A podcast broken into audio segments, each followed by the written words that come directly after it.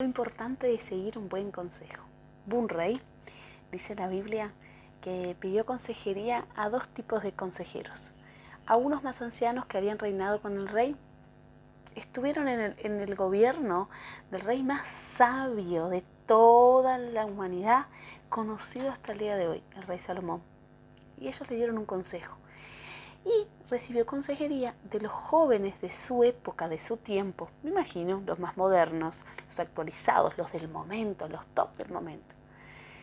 Ese rey eligió el consejo del segundo grupo. ¿Saben cómo le fue? Pésimo.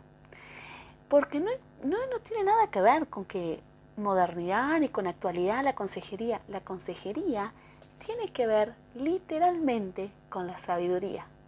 No elijas lo actual, elegí lo sabio vas a tener y llegar, vas a tener buenos, buenos finales y vas a tener también y adquirir buenos consejos